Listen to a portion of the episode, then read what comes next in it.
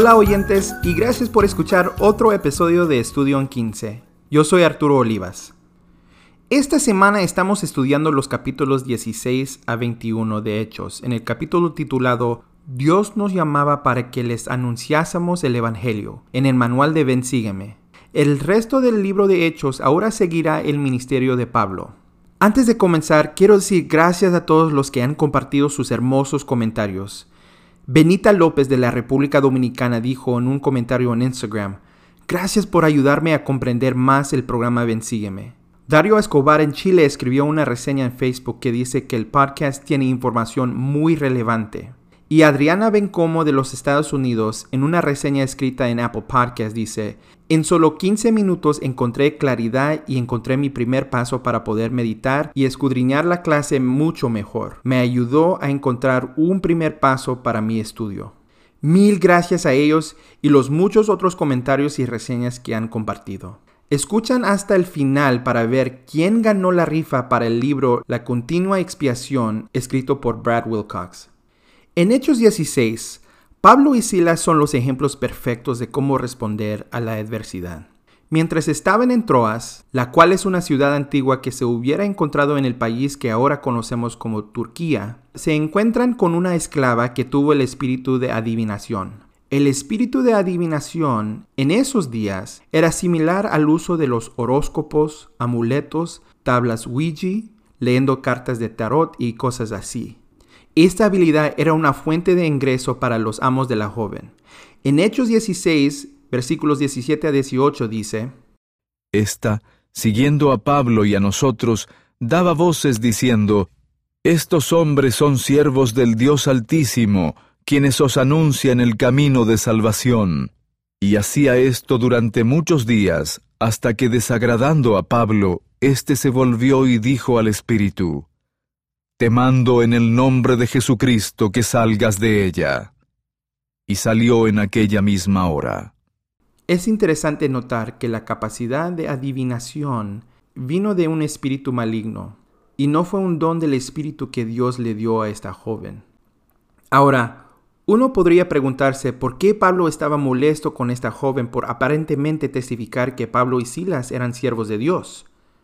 No creo que fue sobre lo que ella estaba diciendo, sino más bien sobre quién lo decía, como los demonios que reconocieron a Jesús en Marcos 3:11 y declararon, tú eres el Hijo de Dios. También la nota de pie aquí hace referencia a Santiago 2:19. Tú crees que Dios es uno.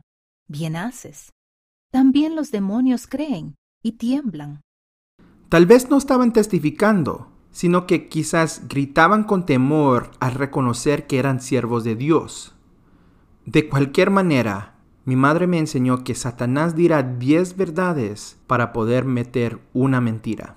Los amos de esta joven estaban tan molestos con Pablo y Silas. Prestan atención, no porque quitaron la habilidad de la joven, pero en versículo 19 dice que se enojaron porque se había salido la esperanza de su ganancia. No les importaba la joven, solo se preocuparon por el dinero. Agarraron a Pablo y Silas y los llevaron ante las autoridades, las cuales los llevaron a los magistrados. La multitud estaba tan molesta con sus enseñanzas que les rascaron sus ropas y los magistrados les ordenaron que los azotaran con varas y los echaron en la cárcel. Todo esto por ayudar a limpiar a una joven de un espíritu maligno. Pero lo que es más sorprendente es cómo reaccionaron Pablo y Silas ante su adversidad. Leemos juntos Hechos 16, versículo 25. Pero a medianoche, orando Pablo y Silas, cantaban himnos a Dios, y los que estaban presos los oían. Yo no puedo hablar por ustedes, pero cantar un himno sería lo último que querría hacer en esa situación. Puedo entender orar, pero cantar un himno. En estos últimos días enfrentamos pruebas que ninguna otra generación ha tenido que soportar. Satanás quiere que nos rindamos. Quiere que busquemos otros medios para encontrar respuesta, como el tipo que la esclava proporcionaba, en lugar de recurrir el Evangelio de Jesucristo. Quiere que creamos que no hay esperanza. Para algunos, puede parecer que está teniendo éxito a escala global o incluso dentro de su vida personal. Y si la adversidad es especialmente difícil, puede ser difícil querer hacer las cosas espirituales. Lo sé, lo entiendo. Ha habido algunos momentos difíciles en mi vida en los que lo último que quiero hacer es orar, leer las escrituras, ir a la iglesia y mucho menos cantar un himno. Pero en el libro Leales a la Fe nos da un excelente consejo. En la sección titulada Adversidad dice, Tu éxito y felicidad, tanto ahora como en las eternidades, depende en gran medida de cómo respondes a las dificultades de la vida.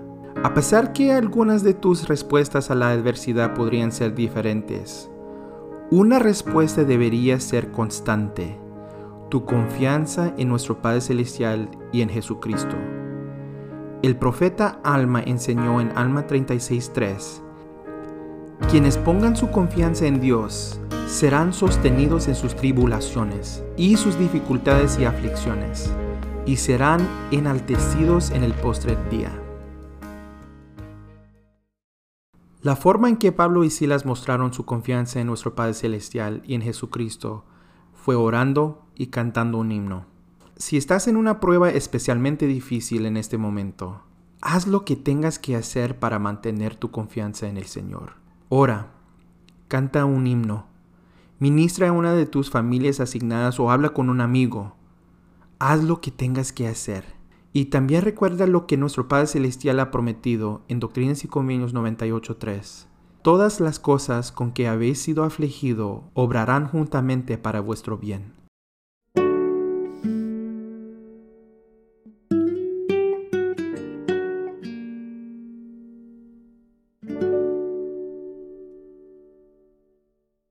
La historia que acabamos de compartir de Pablo y Silas en Troas ocurrió después de haber enseñado a una mujer llamada Lidia, la primera conversa registrada en el continente europeo. A medida que continuamos en el ministerio de Pablo, comenzamos a ver un patrón. En Hechos 17, Pablo comienza a enseñar en Tesalónica. Durante tres días de reposo enseñó el Evangelio en la sinagoga. En el versículo 4 aprendemos, y algunos de ellos creyeron y se juntaron con Pablo y con Silas, y una gran multitud de los griegos devotos y de las mujeres principales no pocas. Pero entonces, ¿qué pasa? Continuemos con el siguiente versículo. Entonces los judíos que eran incrédulos, teniendo celos, tomaron consigo a algunos ociosos, hombres malos, y juntando una turba, alborotaron la ciudad. Pablo y Silas escapan la persecución a la medianoche con la ayuda de un hombre llamado Jasón y algunos otros amigos. Aprendemos en Romanos 16 que este Jasón es pariente de Pablo y que más tarde desempeñaría un papel de liderazgo allí en Tesalónica. Pablo y Silas escapan a Berea, que hoy se conoce como la ciudad Bería en Macedonia. Allí encuentran que las personas son más receptivas a sus enseñanzas. Y en el versículo 12 aprendemos, y estos eran más nobles que los que estaban en Tesalónica, pues recibieron la palabra con toda solicitud, escudriñando cada día las escrituras para ver si estas cosas eran así. Así que creyeron muchos de ellos, y mujeres griegas de distinción, y no pocos hombres. Pero les dije que hay un patrón. Leamos el siguiente versículo. Pero cuando los judíos de Tesalónica supieron que también en Berea era anunciada la palabra de Dios por Pablo, fueron allá y también alborotaron al pueblo. Después del éxito con Lidia, fueron encarcelados. Después de enseñar a los tesalonicenses, hubo una persecución. Ahora, después de enseñar en Berea, hay más persecución. Pero la verdad es que con respecto al Evangelio de Jesucristo, la persecución siempre sigue al éxito. Es una lección difícil, pero muy importante de aprender. Es una lección que cada misionero necesita aprender, pero también es una lección que cada miembro necesita aprender. En una reunión de liderazgo para las autoridades generales antes de esta pasada conferencia general, el presidente Nelson les dijo, si ustedes no están siendo perseguidos diariamente, no están haciendo su trabajo muy bien. Fortaleced a nuestra gente. El adversario es un insomnio incorregible. Él nunca duerme. Cuando leí eso por la primera vez, Me quedé como, bueno, eso es un poco aterrador y no muy optimista. Era tan diferente de lo que normalmente escuchamos acerca de la alegría que sentimos al compartir el Evangelio. Pero recibí más claridad en el discurso de Elder Uchtdorf dos días después, durante la conferencia general. Él dijo, Pero quizás se pregunten, ¿qué ocurre si hago esto y la gente no responde bien, o si critican la iglesia, o si dejan de ser mis amigos?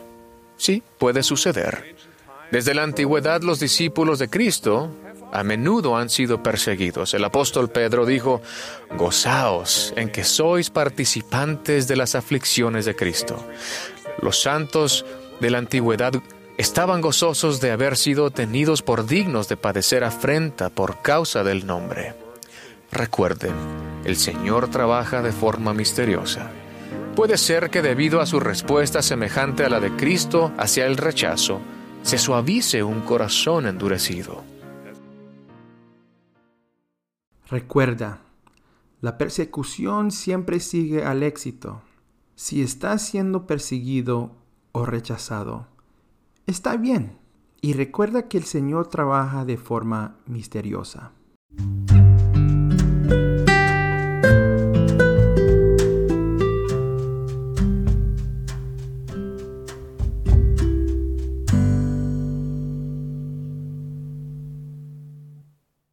Antes de terminar el episodio, quería compartir un pensamiento rápido que me llamó la atención en el capítulo 17 de Hechos. En Atenas, Pablo se da cuenta que la ciudad está llena de estatuas e ídolos de sus muchos dioses. También notó un altar con la inscripción al Dios no conocido. Algunos historiadores creen que los atenienses hicieron este altar porque temían haber olvidado crear un ídolo para uno de sus muchos dioses. Pero Pablo usa este altar como una forma de enseñar a estos atenienses acerca de su Padre Celestial, a quien todavía no conocían. Nuestro Padre Celestial es un ser vasto y profundo, y definitivamente hay aspectos de Él que no reconocemos ni entendemos. Creo que la escritura en Isaías 55 versículos 8 a 9 lo dice mejor. Porque mis pensamientos no son vuestros pensamientos, ni vuestros caminos mis caminos, dice Jehová. Como son más altos los cielos que la tierra, así son mis caminos más altos que vuestros caminos, y mis pensamientos más que vuestros pensamientos. En este sentido, nuestro Padre Celestial puede ser desconocido para nosotros. Tal vez esté trabajando con nosotros de una forma diferente a la que esperábamos. Él puede responder a nuestras oraciones de manera diferente de lo que queremos. Incluso puede permitir que se coloquen ante ti ciertos obstáculos que nunca esperabas tener que enfrentar. Y en medio de esos obstáculos puedes pensar, ¿cómo puede un amoroso Padre Celestial permitir que eso me pase a mí?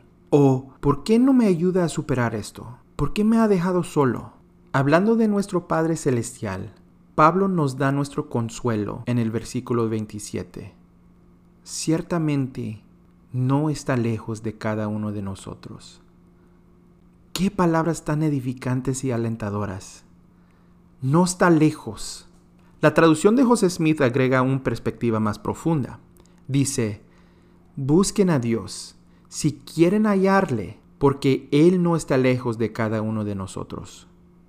Aunque deseamos que Él venga y nos salva y nos quita las pruebas, la mayoría de las veces él está esperando que nosotros lo encontramos a Él en busca de ayuda. O quizás nos espera para que encontremos a alguien más para ayudar. El elder Uchtdorf, como miembro de la primera presidencia en su discurso de la Conferencia General de abril de 2011, enseñó lo siguiente. A menudo la respuesta a nuestra oración no viene cuando estamos de rodillas, sino cuando estamos de pie, sirviendo al Señor y a quienes están a nuestro alrededor.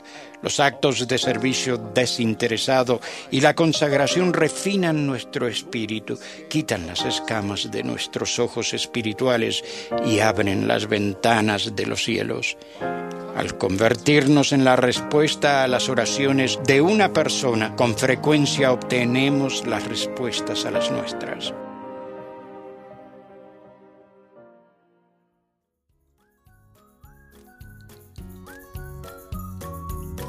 Gracias por escuchar Estudio 15. Este episodio ha sido escrito, producido y presentado por Arturo Olivas con la ayuda de Jesús Olivas. Nuestra música se llama Happy Whistle por scottholmesmusic.com.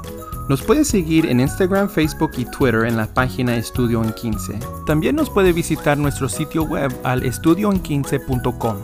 Este podcast está disponible en Apple Podcasts, Google Podcasts, Spotify y Anchor. Salimos con un episodio cada lunes. Si les gustó, por favor suscríbanse y escribe una reseña en Apple Podcast. También les invito a compartir este episodio con sus amigos y en las redes sociales. Gracias por escuchar.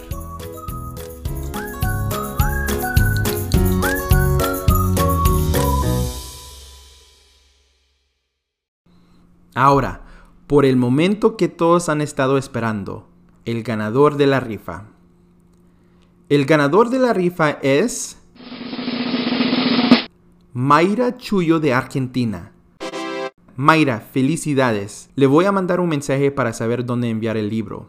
Para todos los demás, si aún desea una copia de la continua expiación, puede visitar estudioen15.com y en la pestaña titulada Tienda encontrará un enlace para comprar una copia en Amazon. Gracias a todos por participar y escuchar el podcast.